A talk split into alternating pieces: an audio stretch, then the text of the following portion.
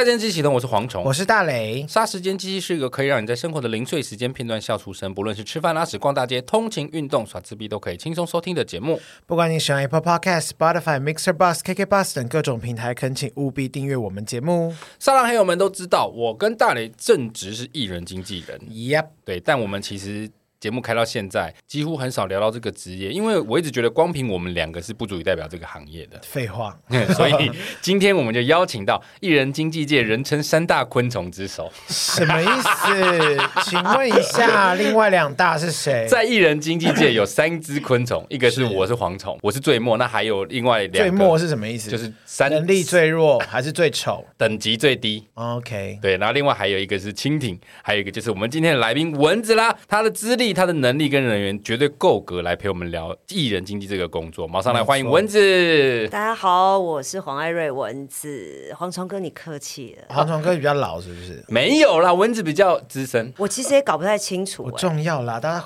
人活下来就是对，就是活得好好的，然后正经事有有温饱就好了啦。就是基本上应该都十几年跑不掉了。对啊，对对对。对啊，蚊子其实就是上次跟佳丽姐一起来我们节目的又新又新方又新的经纪人。是对，那个时候我满心期待想遇到他，结果他竟然不来，哎，看不起我们。我耍大牌啊！你有你有你有说吗？你有 希望他来？你有要？我本来以为他会来啊，因为天天我有其他工作，没办法。不是人太多，那天真的塞爆哎，怎么骚哑成这样了？对，你都有塞爆老谭老谭，抱歉。好，了，文子既然第一次来，按照节目惯例要麻烦第一次来来宾用一样事物来介绍自己。我就像我的绰号吧。就是蚊子，蚊子对，会吸血那个蚊子，也也 当然有人，当然有人说经纪公司经纪人就是一个吸血的行业，但我今天就是要来反驳这一切的。没有，你再来告诉大家，不吸血怎么活？其实出去工作，劳方劳方就在吸那个资方的血啊，我们才是被吸血的人，好不好？应该是一层吸过一层。过分。但问题是，我要讲的不是代表吸血这件事，是是到处飞来飞去啦。哦，对，应该应该是说我本来就喜欢到处趴趴走。所以这个绰号还蛮代表我个人的。可是蚊子在睡觉的时候很烦。我我我是一个会跟大家一起睡觉的 一只蚊子。生活偏正常，生活作息是跟人类一样，而且不吸血的，不吸血。所以你的外号是源自于这样的吗？应该就是国中吧，国中本来就会，大家同学都取外号啊。因为我的本名里面有个蚊字。哦。对，那我们班上有，其实也很妙，就像那个经济界有三大昆虫嘛，但那个我们班居然。那个名字里面有文的有三个人，哦、所以就什么大蚊子、小蚊子、中蚊子这种，哦、就你知道国中生就是会干这种事情，成群结党。对对对，嗯、那叫着叫着就哦就一直要蚊子蚊子也很顺。那到了出社会，尤其是进这行，前辈就问我说：“哎，那我要怎么叫你？”我就说：“哦，我叫叉叉叉。”结果他们都笑啊，他说：“谁要记你本名啊？给我一个随便就是很好记的名字就好。”然后我就啊啊，蒙娜丽莎，对，之类，就是 你知道那时候我也在想英文名字或什么，就后来他们就快一点呐，没那么难吧？我说：“哦，就叫蚊子吧。”然后就叫到现在。这行有没有人没有外号？好像几乎都会有外号，要不然就是会叫本名的两个字而已。通常我本名都记不住。对，其实本名真的很难记，然后都会叫绰号或英文名字，或者是其中一个字，呃呃，小黄啊，然后小磊啊，什么这种小李呀，对对对，就很难会叫阿阿拜啊，你才阿拜，你才阿拜嘞，所以你从国中就叫蚊子到现在，对对对，就基本上大家都习惯，我自己也习惯了。如果现在有人在路上突然叫你的本名，你会回头吗？还是会吧？因为我的本名是我妈拿来骂我用的哦，所以我会想说，哦，他还阳了吗？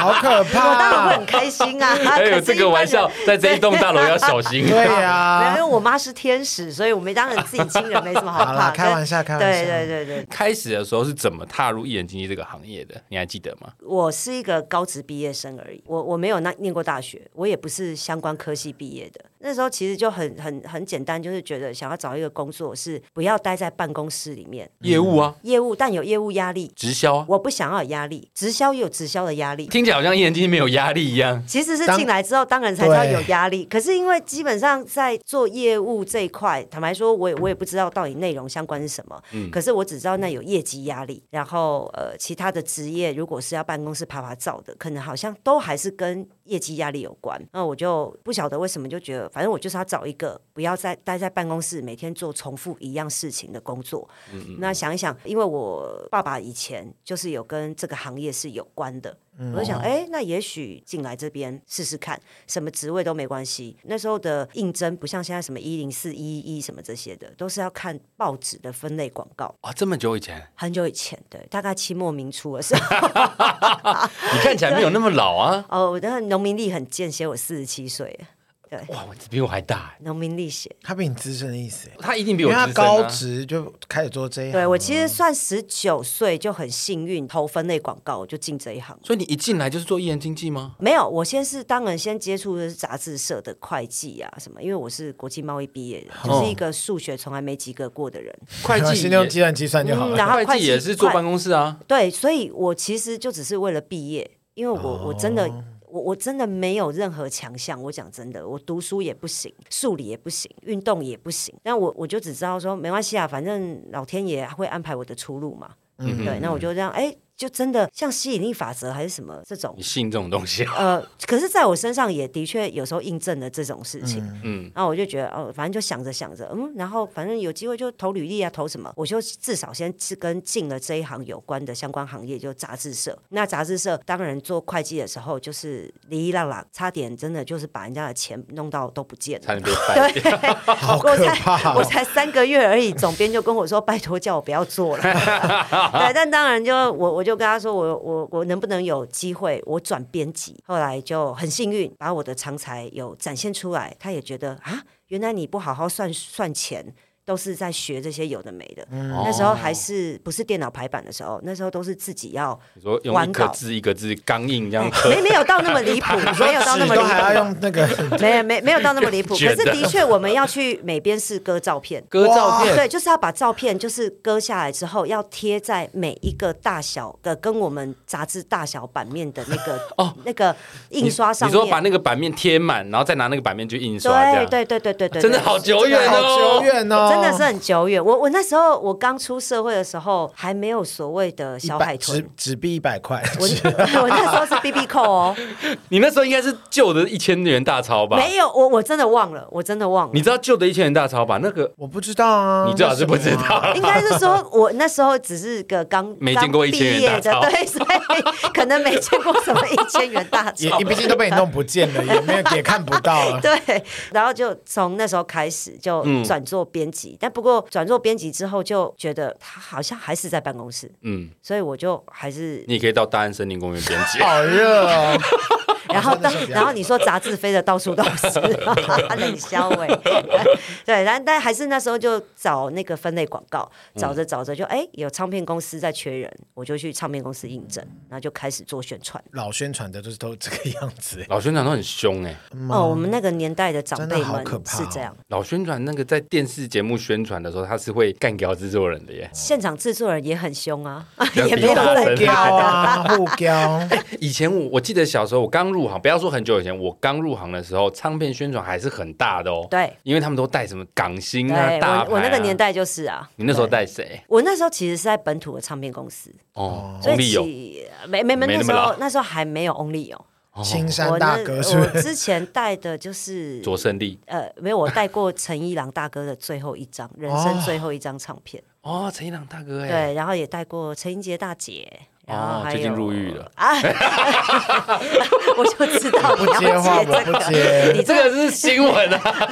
对，我希望他一切平安，平安顺利，他一切平安顺利，然后度过这一切。然后还有呃，那时候比较年轻一代，就是杨宗宪、谢景燕啊，哦，对，哇。八大小王子哦，对对对对，八大。然后谢金燕现在也是女神啊，对对对，哎，谢金燕，谢谢金燕，不好意思，哪来的乡音？哪来的乡音？谢金燕真的差很多，她现在真的好漂亮。对啊，看你们也太过分，怎么她现在好漂亮？我没有说她整形哦，人本来成长就会越来越好看。我觉得那是一个表演者的自信。其实表演者的自信真的，她就是会变漂亮。因为其实你看现场三位，我们真的见过很多从零开始往上爬的艺人。对，不是说她整形，可是真的会随着她的成就越来越高。气场越来越好，整个人气色就会完全不同。那谁整形啊？李晶，哎，这个你你 我不敢讲。以上不包括他没有整的奇怪吧？他是蝗虫讲的，全世界都知道他有整吧？好可怕，我不接话。所以你那时候刚开始就是做唱片宣传，对，唱片宣传跟我们这种经纪人的差别是什么？完全不一样啊！唱片就分四种宣传，一呃就是有平面宣传，平面就是对报纸。报社。杂志这些，哦哦。哦哦然后电台宣传就是只带他们跑广播，对，然后广播电台办的活动，对，然后还有活动宣传，活动宣传就是要做签唱会，这个唱片的对签唱会，然后他的所有见面会，对商演，还有一个就是那个电视宣传。那我那时候就先从平面宣传跟电视宣传开始。哇，电视宣传很凶哎！那时候其实因为我们这个年代的六十六年次，所以其实我们那个时候前辈教育的就是以骂来代替打，不会到打啦，可是。他们也是这样成长过来的。你是说对艺人吗？对，对后辈，对后辈，嗯、对，就是用骂的。可是用骂的，刚好我们我们生长的所谓的生长环境、家庭环境也是处于这种状态的话，其实抗压性都很强。反而对你来说还好，还好，当然还是有回家哭过。对，哦、可是我就觉得这个好像是正常的吧。当然现在人听起来就会觉得怎么可以这样，什么什么什么，然后就恐龙长官啊，或者什么什么就一堆。但但我个人是觉得，有时候严厉的教导，其实还是真的会让很多事情。是可以记在脑袋里，快速成长。对对对，你印象中那时候在做宣传被骂最凶的是什么？呃，因为我有做平面宣传，所以报社记者那时候对我来说是一件让我非常恐惧的事情。说跟他们交手，对，因为那时候的报社记者很忙。那时候的报社记者，如果现在还在，每个都是大牌啊，大牌到都是资深啊，绝对是。而且在那个时代，记者很大。对，不能得罪他们，不然你会没办法曝光。对，因为他那时候现在也不是很好得罪了。我是觉得他们其实工作也非常高压，因为报纸的竞争这么激烈，你要是少了这个新闻，别家有你没有，嗯，那你这个记者当然可想而知，回办公室就会电报，对，就完全被电报。那当然，我们负责要写稿给新闻点的，我们也有压力，因为如果写了之后但没有上新闻，其实我们公司的长官当然就会开始念。嗯，那那时候为了训练我们写稿，其实我一个礼拜要交一篇新闻搞。出来听起来还好啊，还好哦。但是你觉得一个人身上的特殊点，他可以曝光的特殊点，一个礼拜要想一篇，然后宣传期长达三个月哦，等于至少要十二篇，好辛苦哦。对，对你写完之后给报社记者，当然我们觉得是点的，记者不觉得，不一定会买单。对，Hello，这也可以写。所以的确真的会有那种传真，我们那时候还是传真，不是现在的 mail 传真。我们那时候连 MSN 什么那种都还没有，所以都是用传传真的。让他传真到各报社去给记者，那传过去之后呢，你开始如果有接到电话，那个电话一响，你的桌机一响，你就抓了一蛋了，因为那百分之百可能是打来骂的。你说记者打来，因为他绝对不可能打来称赞你，你写真棒。对，他不需要，因为他很忙。那这这个也情有可原。我就说那个年代，大家高压的情况之下，又为了快速的状态下，其实他也是在告诉你说，你写的这稿子真的很烂。但他无形中，他边骂你，他还会帮你想，那这能不能骂完之后就跟你说，那我这边改成怎么样哦，这样吗？之类的，或者是你要不要用用脑子？我怎么记得他上次讲过什么什么什么？那个就很好写啊，在搞什么？结果就问他说，所以他上次讲什么？哎，你也不知道，好恐怖。然后啪，电话就挂了。啪，电话就挂了，就代表这个稿子会上还是不会上？不知道，明天看。还是不知道，很忐忑哎。对，明天看，因为明天我们就要买所有的报纸回来。嗯，那时候有所有的报纸，什么大成报、民生报、联合报，什么新报啊，新报什么这些。对，你还说你不是那个年代。我有研究一下来宾的那个啊，心路历程，少在那边。对，然后我们要买报纸回来之后，真的很像在看乐透开奖，好紧张。因为如果你是小邮票，一切就代表失败。小邮票就是格子很小一个，对，比分类广告还要再大一点点而已。好小，那当然就是就是大片的新闻挤挤，然后剩下一个小小的角落这样。对对对，但是当然你打开一篇都没有的时候，一个更想死。哦，那如果是整页全开，那不是爽翻了？当然那一种要钱。嗯，这个就是老板的事，不是我的范畴。嗯嗯，头版头可能要有一点点。那那时候的头版头，我坦白说，一定都是大咖巨星，刘德华啊，港星，对，要不然就是台湾很大咖的巨星们。那那种我们其实都知道，其实真的没得比啦。嗯嗯，对对对。所以能上就已经成功一半，基本上是这样。我觉得其实哈，要跟大家说明一下，大家可能会觉得现在每天什么新闻云一堆云哈，新闻很多，每天都看不完。在他们那个年代，常常会出现一个叫做稿挤，就是真的没有位置给你。对，即便他觉得你写的不错，对，大家想要给你，但是报纸就只有那几张啊。对，而且我记得以前很早期娱乐版是一个独立的版哦，就几张而已。对对对，对，你是真的有可能上不去。他即便我们给独家，他也不一定保证上，也不一定是大版面，也有可能还是小邮票。就即便是独家，对，因为如果当天他发生的事情啊，或者是来搞的这些咖们都很有点，或者是真的是个咖，就很容易是流于这样的状况，被挤掉。对对对，压力好大。所以他们上了，他们也会打一个电话跟你说，哎，我今天帮你上喽。老板可能会收到电话，但我们是不会收到电话的，对，就只能自己去翻，有就有，没有就没有。对对对对对，那你就越挫越勇啊，反正就骂就骂喽，回家就哭喽，跟妈妈发脾气喽。妈妈好可怜，对，妈妈永远是家里最可怜，儿女在外面不顺就回家找妈妈发飙。没有哦，那你后来怎么做着做着会开始转到像现在这种专属的经纪人？我刚好在唱片界末期时代，癌末。如果以癌症来说，它叫癌末，对，真的是一夜之间，因为突然盗版跑出来，盗版跑出来之后，yeah, 而且嗯，盗版跑出来之后呢，唱片公司那时候的收入真的来自于版税，艺人的版税，还有卖出去唱片，每实体唱片，对，实体唱片。等下，你那个时候是录音带吗？我那时候已经有 CD 了，哦，对，但是还有录音带在交接的，交接就两种同步发行。对对对，但我们的录影绝对是贝拉 Ken 的，贝拉 Ken 就是录影带了，对，就是录影带那种。VHS 那种，对对对，哎，对对对对，等于说一夜之间盗版猖獗了之后，唱片公司的收入整个被打坏。因为那时候的唱片公司是没有所谓的艺人经济的概念，唱片公司就是唱片公司。对，等于说呢，如果你这个唱片公司呢把这个艺人签下来，但他不管是回到台湾、回到香港，还回到哪，他的商演本来就都跟你没关系。哦，不像现在，可能他我们家的艺人现在去香港商演，跟我还有关。嗯，嗯，去内地商演。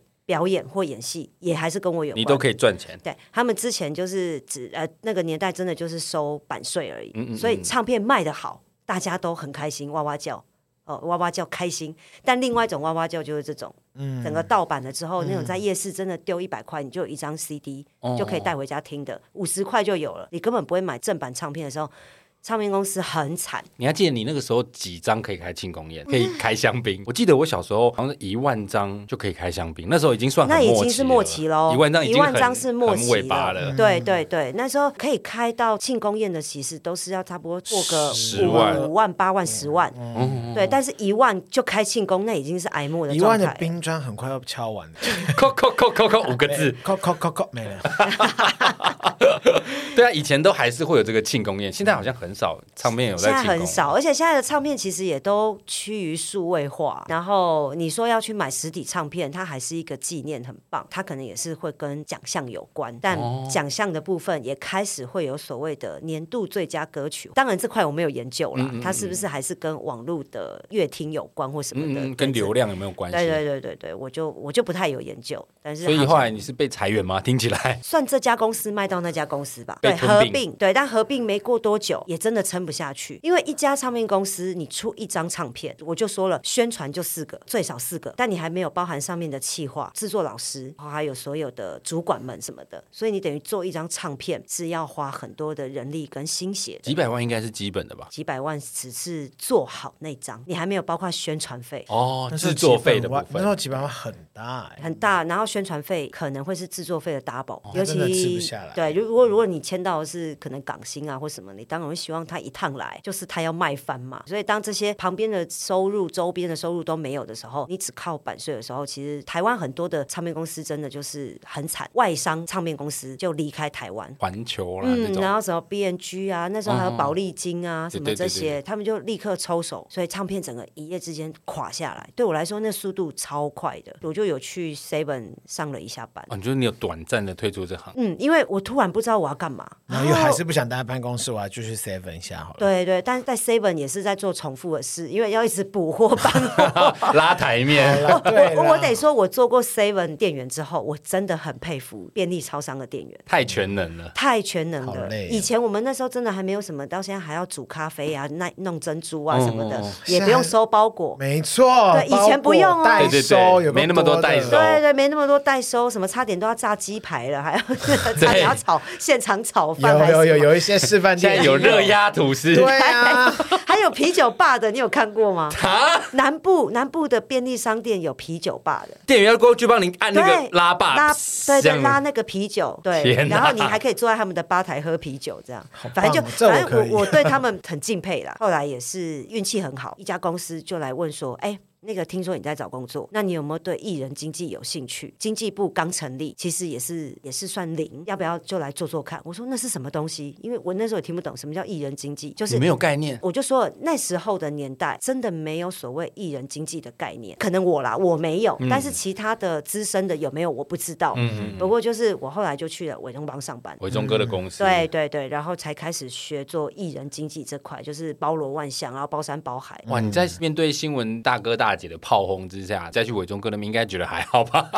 呃，总是还是会遇到不一样的事情。你知道我对你印象最深的是什么时候吗？嗯，就是你在处理夏一的事情，那时候你就是在伟忠哥那边。对，我刚吞了一口口水，嗯，这你可以讲吗？我可以啊，OK 啊。哦，你知道你知道夏一的事情吗？我知道。对，那段时间我对你印象好深，而且我觉得那那个时候网络还没这么发达。我们先跟听众回复一下记忆，温习一下，温习一下。当时就是夏一老师，就是那个来自上海的姑娘，是是。然后她跟倪敏然大哥的事情，那倪敏兰大哥那时候是自杀嘛，嗯，然后有一些流言蜚语跟夏一老师是有关系的，所以那时候所有记者都追着你们跑，哎，对，真的是出社会已经过了好几年了。不过那时候的手机还是 Nokia 三三一零，对，然后有 MSN 的。不过 MSN 是电脑才能用，对对，手机没有，对，跟就是没有现在像这么先进。那时候手机就只有短讯而已，对，一样就是打电话、短讯，嗯，对，然后开始可能 email 比较发达一点这样子。不过我那时候就遇到这个新闻的时候，我其实也是有吓到。他们那个记者的压力，因为到底是娱乐事件还是社会社会事件，还是社会事件，然后又加上尼哥他是台湾演艺圈非常重要的国宝级的人物，对，记者们的压力可想而知。所有的资深记者原本都在报社里面，就是可能就是好好当主管的，他们也都纷纷出笼，就又再出笼，要来给你施压。那时候是新记者跟资深记者一起的。我那时候接电话的时候，真的像在接 in，一个挂掉立刻接一个。我我我没办法，我没办法知道是谁打来，不像现在还有 Who's Call 啊什么的，然后还是你输入电话号码，你就可以知道是谁打来，因为他们都有的是用手机打，有的是用公司电话打，所以我那时候真的接电话就是直接这通在讲的时候就有插播，但没讲完，我不可能接插播，所以他插播停的时候，又在下一通又来，我就看是谁，就只能一直接一直接。当然，他们要问的就是新闻问题嘛，嗯嗯嗯，那我们就是给一个我今天知道的答案，统一回复他对，其实从那时候，我我就更了解记者的。工作，他们不是故意要去为难艺人，或者是要去刁难什么事情。当这家有新闻，那家有新闻，大家都有新闻的时候，其实你给他一个回复，他就会赶快去做他的事情，嗯、然后给别人的话，对，然后然后呃，就是回去给长官有交代，他没有漏失掉任何东西。我印象最深刻的时候，那时候有一报的记者，他压力大到啊，我电话刚好插播接到他，就 call in 接到他，哦、他一听到我声音他就哭了，终于接了，对对，他说。文字，我求你，你不要再给我官方说法。我说哥，我不知道什么叫官方说法。我现在给你的说法是跟所有的人都一样，而且对我来说，那个就是一个我能够说的说法。我没有所谓的答案，你就是你们要知道的东西是我没有答案的。虽然他们记者会什么答案，虽然他们知道你不可能给什么其他的答案，但还是每个人都要来问一下。对，但是你问我就给你答案，可是那个答案是我可以给。跟我有资格给的，就这样而已。嗯、其他的我真的没办法说什么。需要留声机的功能。你竟然说哦，我的答复是。对，我就说现在真的很方便，他们可以用文字把题目打给你，然后你再思考再回应。但之前那是接电话接起来之后，其实你真的会顿呆的，你真的会呃。呃呃呃，你会突然不知道。稍等一下，我先了解一下状况。对对，你会真的不知道，突然要回答什么。你不能说等我一下，我等下五分钟后回你电话，然后就关机。他们那时候真的都很凶。到底多凶啊？呃，所以骂你吗？呃，他们不会针对我，我们都知道彼此尽力了，真的都知道彼此尽力了。我说那位哭的那位记者，男记者呢，他也很可爱，因为他几乎算跟我同辈，嗯，嗯，嗯，所以他算比较嫩的记者，所以他哭的时候我也心疼了。我说叉叉哥，你不要这样子，什么？他说没有，我这快被逼疯了，什么？可是我也想到你会觉得你好可怜，什么？然后就一直 我也不知道该怎么办。对，然后他他可是他是安慰我的哦，他是边哭边安慰我，然后他就说你要加油，我知道你快被逼疯了。你要加油！我懂你，我懂你。那你可不可以给我一个说法？尽忠职守。对对，其实真的大概内容大概是这样。不过我给完他之后，他说：“哦，你要加油呢，我去写稿子了。”然后他就电话又挂了，很妙啦。当然说会觉得很奇怪，就是是别人的新闻事件，嗯嗯。可是我好像无形中交了一些朋友，嗯、对，那大家都是为了工作，只要往这方面去想，其实你你的怨念就不会那么多，因为你不然你也是会有情绪的、啊。对，其实我是真的会有情绪，因为每天是每天的，你也知道那个新闻事件很大，对，所以其实延续了很久。他出门你要去保护他吗？这个倒是没有做到这样，不用帮他撑伞。呃，如果有其他工作的话，还是得要看着。当很多记者都涌上来的时候，因为那时候还是所有的电视台开始有 cable 台啊什么的那些，嗯哦、那记者会很多很多，非常非常多。而且我记得那件事件，国外媒体也有来。对，然后那时候他要从国外的机场回到台湾的时候，等于说媒体们都在等他从日本回来。他们是两个航厦都有派记者，生怕漏掉。当然现在讲起来会觉得有点好玩呐、啊，可是那时候真的很恐怖，因为他们问我说他到底什么时候回来，坐哪个班机，我是实话实说的哦。一般不是会有什么声东击西吗？对，他们真的被弄到有被害妄想症的，所以我决定实话实说，因为我觉得这没什么好骗的。结果他们反而不相信，对他们反而不相信。我实话实说，结果他们反而不相信。然后我实话实说的那个航班跟航厦，他们反而是最少人去的，还是有记者在那，但人不多。嗯、所以当他从空桥走出来的时候，我们那个年代是呃还是可以在空桥堵。那时候他们有记者证，不像现在只能在大厅。对对对对，现在不能进去。对，因为其实，在空桥堵了这件事情，让很多国际巨星有很大的困扰。嗯嗯嗯。所以后来才改在大厅嘛。我应该也是这样爆红的吧？因为就是挤了一堆人，然后我不小心绊到他，然后我又不小心绊到谁，结果我们全部叠成一团的时候，滚雪球。对，我就被注意到这张可爱的脸庞，这样。对啊，我记得我那时候我看过你的照片，我自己也觉得莫名其妙啊，因为那时候我其实一直不知道我到底是在什么网站什么他们说的。嗯，我是到我们，因为我们公司那时候有制作部嘛，有做节目的制作部，很红的那个节目就是《康熙来了》，还有那时候我猜我猜都是我们公司的节目，伟忠哥的节目，对对对，都很那个大那个大大门国啊，类似那些。嗯嗯嗯对，有某一天就康熙就说：“那你来上节目。”我说：“我上节目干嘛？为什么要上节目？”他说：“你不知道你现在很红吗？”我说：“啊，因为我没有去看过那些网站，没意识到。对，我从来没有意识到，然后我也不知道那些地方是什么地方，在讨论什么东西。嗯，嗯，可是那时候那个网站我已经有点忘了，好像现在类似现在的 PTT 吧，嗯嗯，论坛呐，哎之类的，我真的没有进去过。然后就说：“哦，你现在被问翻了，就是这个人到底是谁啊？然后长得还不错啊，什么什么这样。”我说：“啊，所以其实后来当然有很多的朋友圈内的。”朋友都嘲笑我说：“你就是一个踩着别人头上往上爬的。”他最常被问到，就是跟我一样，很常被问说：“你是比艺人还想红？”对对，但事实上我们真的没有。我当然不知道蝗虫哥有没有，我没有，一直都有。我我真的是没有。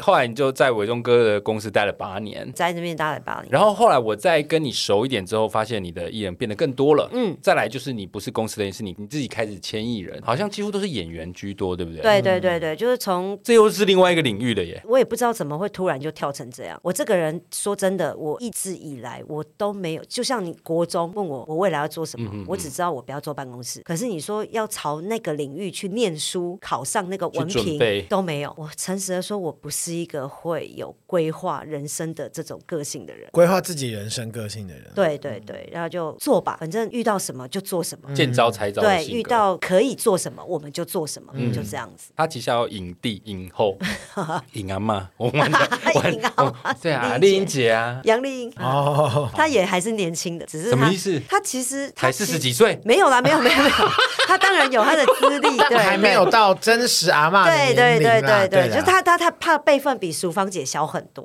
哦，对，国民阿。妈是真的阿妈，对对，她是真的阿妈，对。对对，丽英姐我真的觉得她好可爱，文字那边的很多艺人我都合作过，嗯，都是拍戏合作过，我觉得每个都很真性情，我觉得。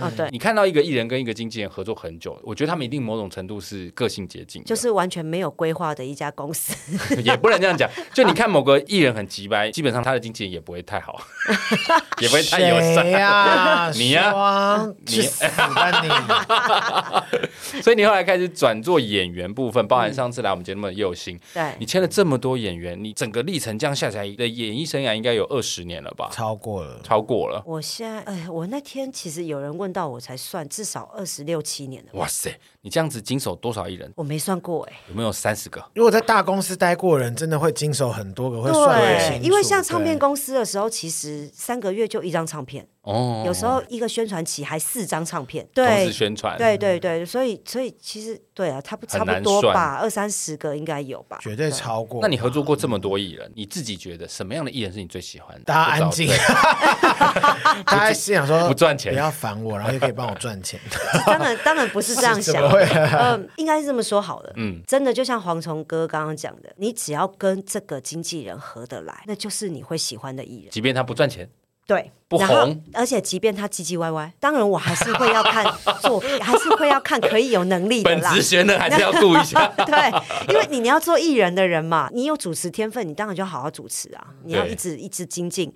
歌手也是一样，嗯、歌手的呃所谓的发声位置啊，练习，然后你这个歌路啊，随着时代在改变啊什么的，你本来就也要进步。这是他们的功课。演员当然也是、啊、要挑战各种不同的角色，嗯、你总不能都如果你都找你演妈妈，结果你妈妈永远都走一种。不要说我喜不喜欢，可能演艺圈就会淘汰你，市场接受度也会很低。对对对，嗯、所以当然还是我我当然一定还是喜欢有实力的人。哦，所以你最喜欢是有实力，其次才是相处吗？应该是这么说吧。因为你会想要找我跟我一起赚钱，实力还是得摆在那里。如果你没有实力，我再有能力也没有办法。如果他很有实力，可是急歪到一个不行，我觉得这也不行，也不行。因为这个工作这个环境真的非一般人所能够想象。当然，各行各业有各行各业的辛苦，对，OL 也有，业务也有，然后当老板的也有。嗯、我觉得每个人都有每个人工作的时候，跟各行各业的问题，都有辛苦啦。对，不过当然这个现在至少这个时代，我觉得实力真的还是很重要的。嗯嗯嗯。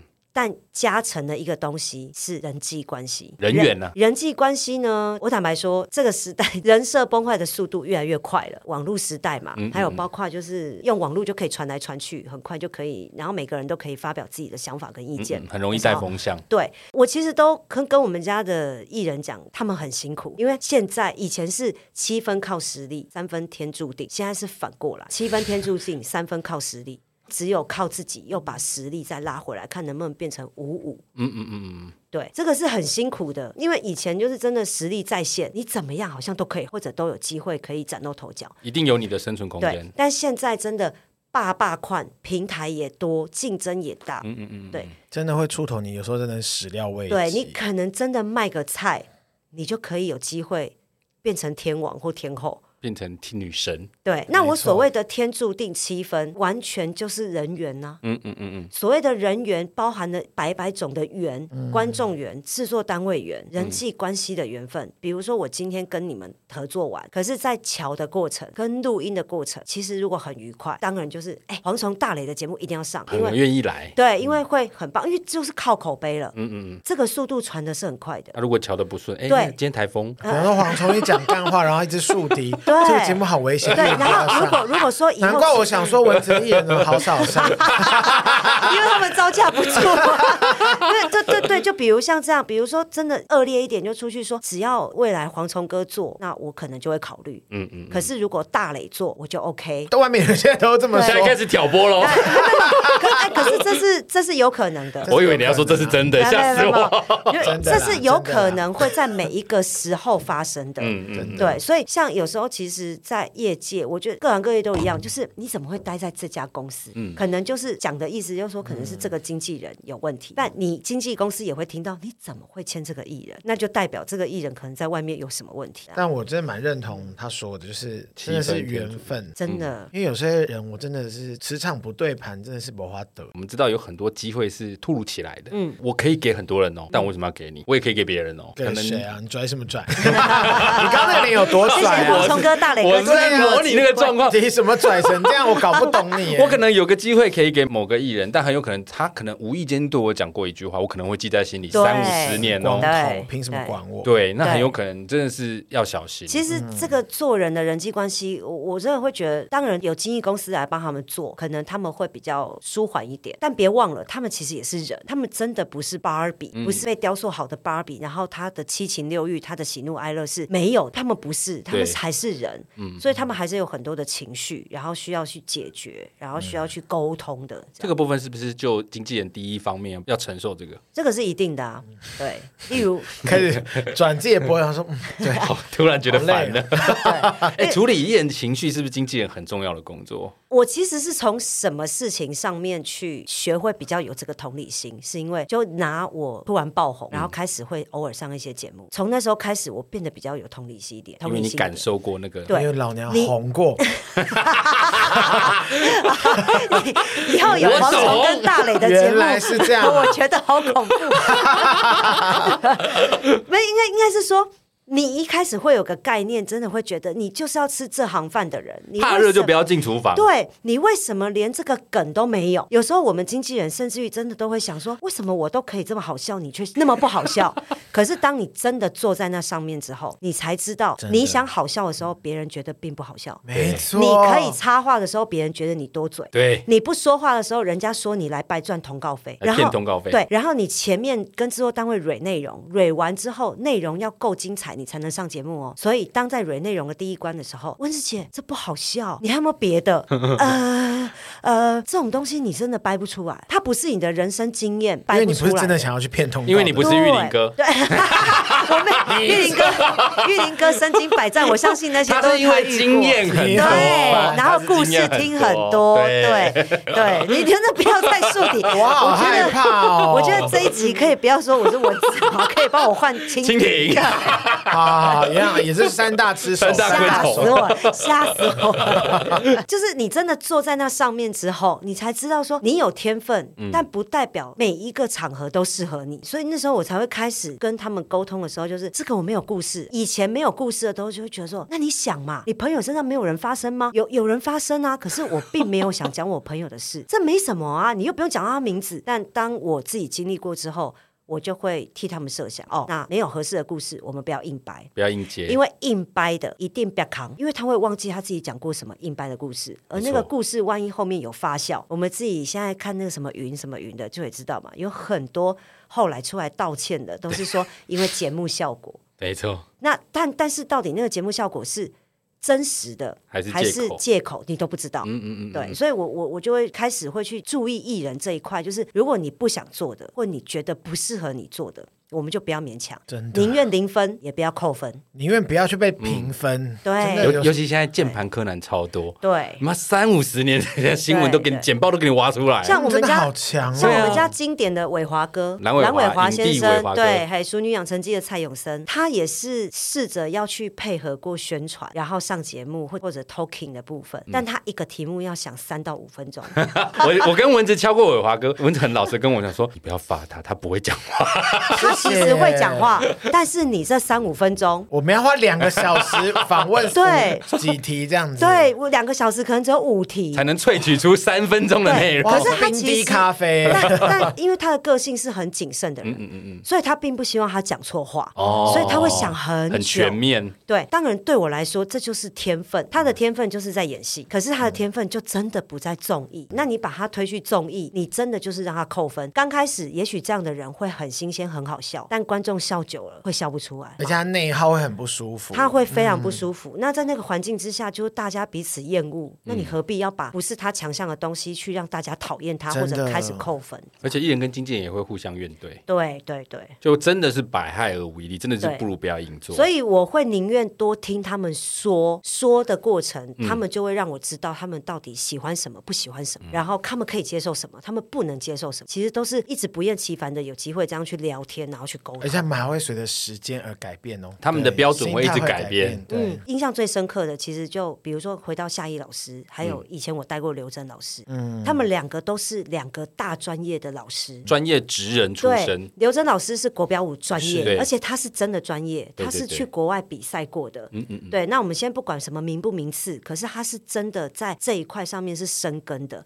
他不是就是练练舞，然后上节目秀秀才艺而已。那夏一老师他其实是京剧剧的，算是绝对，也是有他一块功夫在的。嗯、那时候的综艺节目很多，非常非常多，也是他们两个教育我的。他会要求夏一老师扮上，扮上就是扮那个穆桂英啊，或者是什么，整个扮上，他们愿意花钱。等下扮上是什么意思？哪个扮？呃，就是打扮的扮，哦、把角色扮上，希望他在节目上角色呈现那个角色。对，哦、那当然前面可能会有一块他唱那一段京剧，但后面直接扮上用那一块演其他短剧。制作单位就是觉得这样子很有趣，可是专业的老师们受不了，那是他的他的专业，对，那是他的武器，他的枪。就像刘真老师那时候也是跟我讲过，他说：“文字，我跟你说，我真的没办法啊、哦，我真的好想念他、哦。”嗯，对，真的是大好人，对，他很疼我，他们都很疼我，其实他们每个人都很疼我。嗯、然后他就说：“文字，我跟你说，那个是我的战袍，战袍是要拿来表演跟比赛的，他不是要穿去那边插科打诨的。”曾经我接过一个通告，邀约刘真老师，可不可以穿国标舞衣，然后看他平常穿国标舞衣是在家里怎么打扫家里的。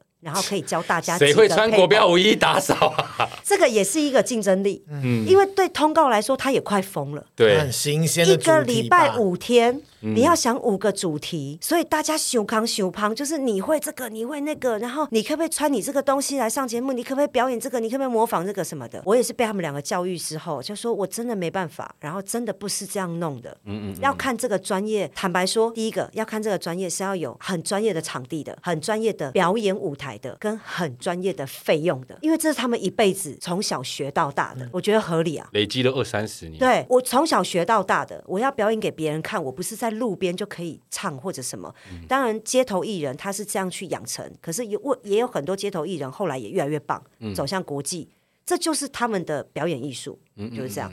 那这个就是。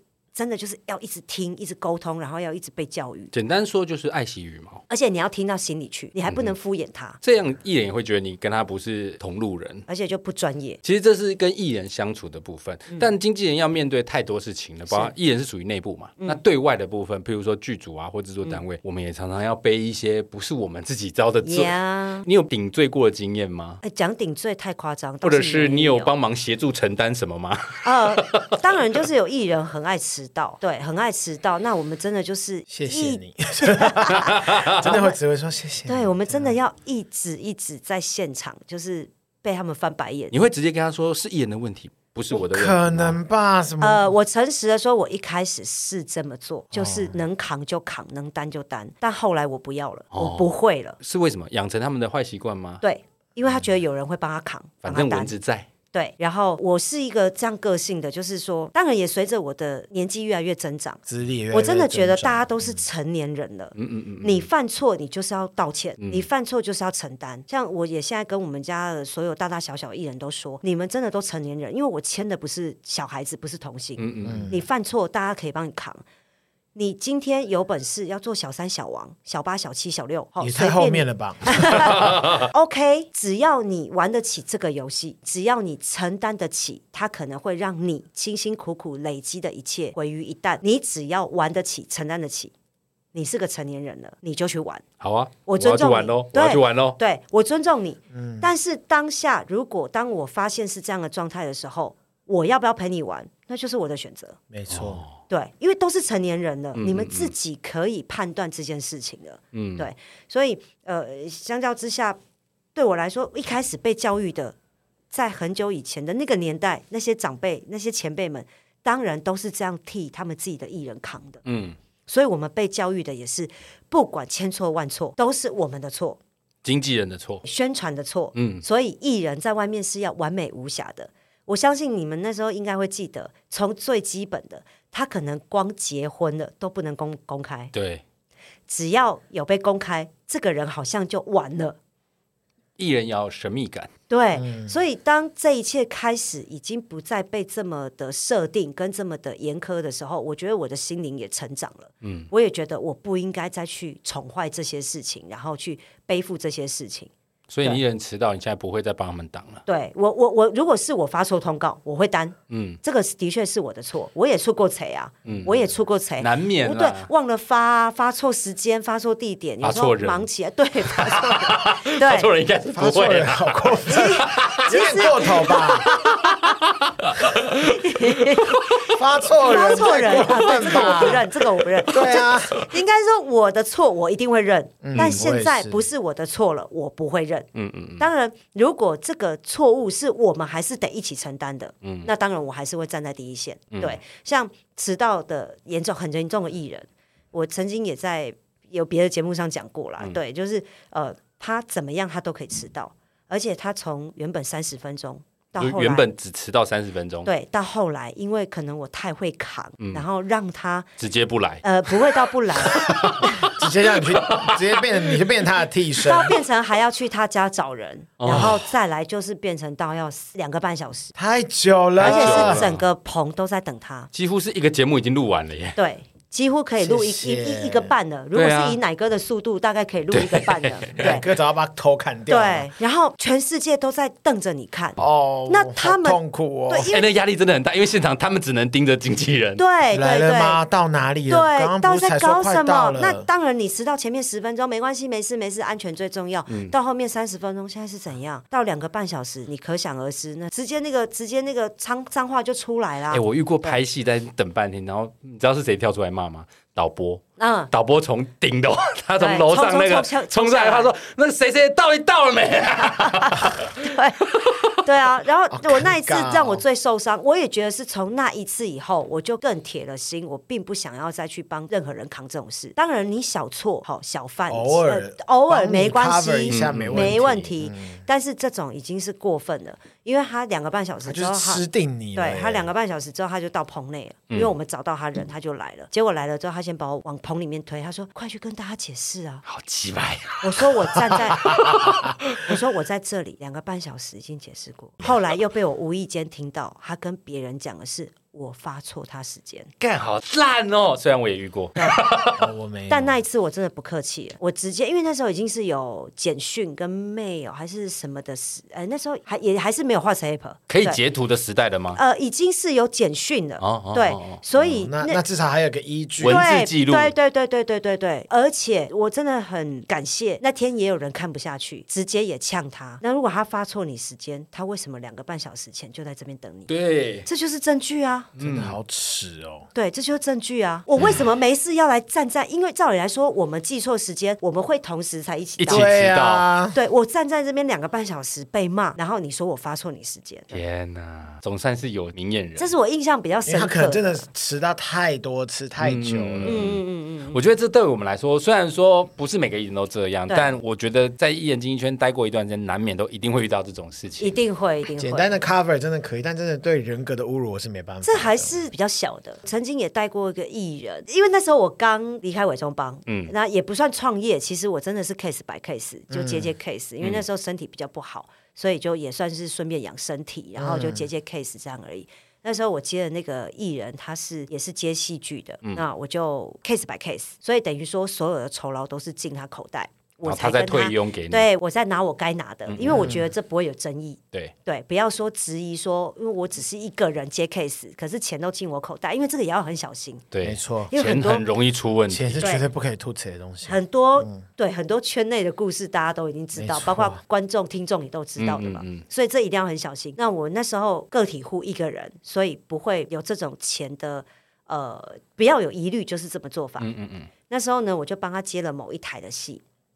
某一台的戏呢，他才刚开拍几天，他居然去答应了别的经纪人，他要去上某一个通告，我才知道他其实想把我甩掉。但我若认真说，我只是个个体户，其实你要把我甩掉没关系，你跟我明讲，对，你这个跟我明讲，因为我们没有合约，对，讲开来就好，对，讲开来就好，case by case 啊，对对对，那可是他是要跟那对方签约的。哦，嘿，这个女艺人她是要跟对方签约的，结果她跟对方签要签约，那个对方给她很大的那个叫大饼吧，对我来说那叫饼，嗯，对，那个叫饼，而且那个愿景，对愿景，那个的确是我个体户给不起的，嗯，那我也不想要去掺和，可是我只知道我接了这部戏，你再怎么拍，着着实实至少也有个四十集六十集，是稳妥的。嗯嗯嗯嗯。但他居然答应对方一个通告，他为了跟他们保持这个友好的关系，我到前一天才知道他要去上那个通告，但他隔天要拍戏。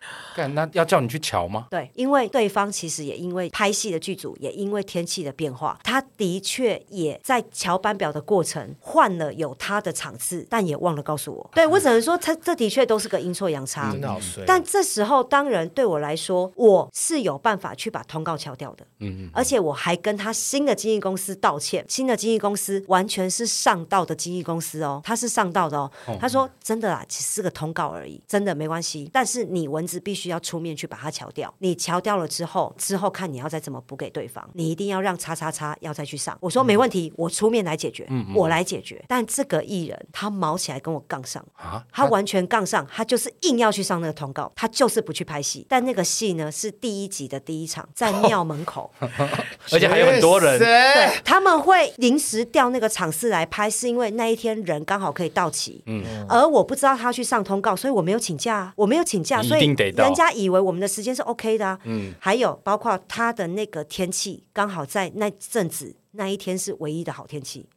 所以他不能不拍，而且是大场面，发了两百多个临演，然后所有的演员十几个人都到，就差他一个。如果他一个人没到，这场戏不用完。那怎么办？我就去乔通告啊。你说乔电视的通告？乔乔他要去上通告的通告，而且那还不是你接的？对，还不是我接的。可是我就跟那个通告，当然我也认识。嗯嗯嗯。他就说啊，这样我少一个人。我说我帮你想人，我还帮他想到了别的艺人，然后我还打去跟别的经纪人瞧，拜托他都瞧定了价格。对，那是不是以以如果今天你是个正常人，你是个艺人，嗯、你是这个女艺人，你是不是觉得好了？那你都瞧掉了，那之后你要还人家？是啊，对，而且我去补就好。对，而且我还答应那个通告，嗯、之后他回去上通告费算我的，我欠你，因为我们那时候在瞧事情发生的时候已经很晚，嗯、大概九点十点的事情，有任何代价你都愿意付就对，我愿意付，只要付得出来，只要他隔天拍戏能到现场。对对，而且因为这个戏是你未来一直演下去的固定收入，嗯、而且是你告诉我你很想拍戏，你不想只上通告，因为他是从通告出来的人，嗯、就这样这么简单，所以我只是依着你的心愿去走，然后我还帮你瞧到了，不是女主了，嗯、但起码女配是数得出来的，是重要的角色。对，结果他就跟我杠上，他觉得这样对新的公司很抱歉，什么什么什么什么什么。我说你签新的公司要怎么签，我真的都无所谓。嗯，而且我到现在才知道，你真的要签给他，嗯、你是铁了心要签给他，你也没有明白的告诉我，尴尬到一个不行。这一切已经够尴尬了，结果你现在我都瞧好了，他还是跟我说他一定要去上通告，他不想要欠那个通告人情。我说欠是我在欠，不是你什么。讲到大半夜哦，我到隔天早上还去他家接他，押着他去现场拍戏现场，拍戏现场。结果因为那个大场两百多个人，嗯、所以那可见的那个调度起来，包括是那什么拍摄的摄影机摇臂啊，什么那些都要架啊，什么什么这些，一直到比如说他是下午在电视通告上面一直敲他的是两点。我们那时候在新竹拍新竹的一个大庙口，前面一直都在先拍个人其他人的，因为都出场戏，比如说一出场蝗虫、大磊。文字这样，嗯嗯嗯、所以他每个人都会有一小段，一直还没拍到他。他一点的时候，他在现场就叫我计程车，然后就给我回台北。没跟你讲？他有跟我讲，然后我拉拉不住。那时候化妆间里头只有化妆师、造型师他们嘛，梳化服他们还有我，然后一两个资深的前辈。资深的前辈完全人家怕说是不是要去厕所，等一下弄的事情太大。就后来看到我急急忙忙跑回来，才知道他走了，他跑了。傻眼哎，在资深的人都很少没看过这种状况吧？对，然后资深前辈呢，还是知名度非常高的，嗯，他当下呢就听啊听我讲说他跑了之后，他说啊，他那你那然后他就后来有一个男演员，就是也是前辈，他就拉住我，他说蚊子，你还想在这一行做下去吗？我说当然啦，因为他看我很急，然后很很生气哦，而且那天我还气到、哦、我打墙壁，把一只手表打飞了，哇把我的手表打飞，因为我很生气。肖邦的吗？啊，没有啦，就一般的一般的那种链表而已。然后不要这样，夜市买得到那种才会打飞。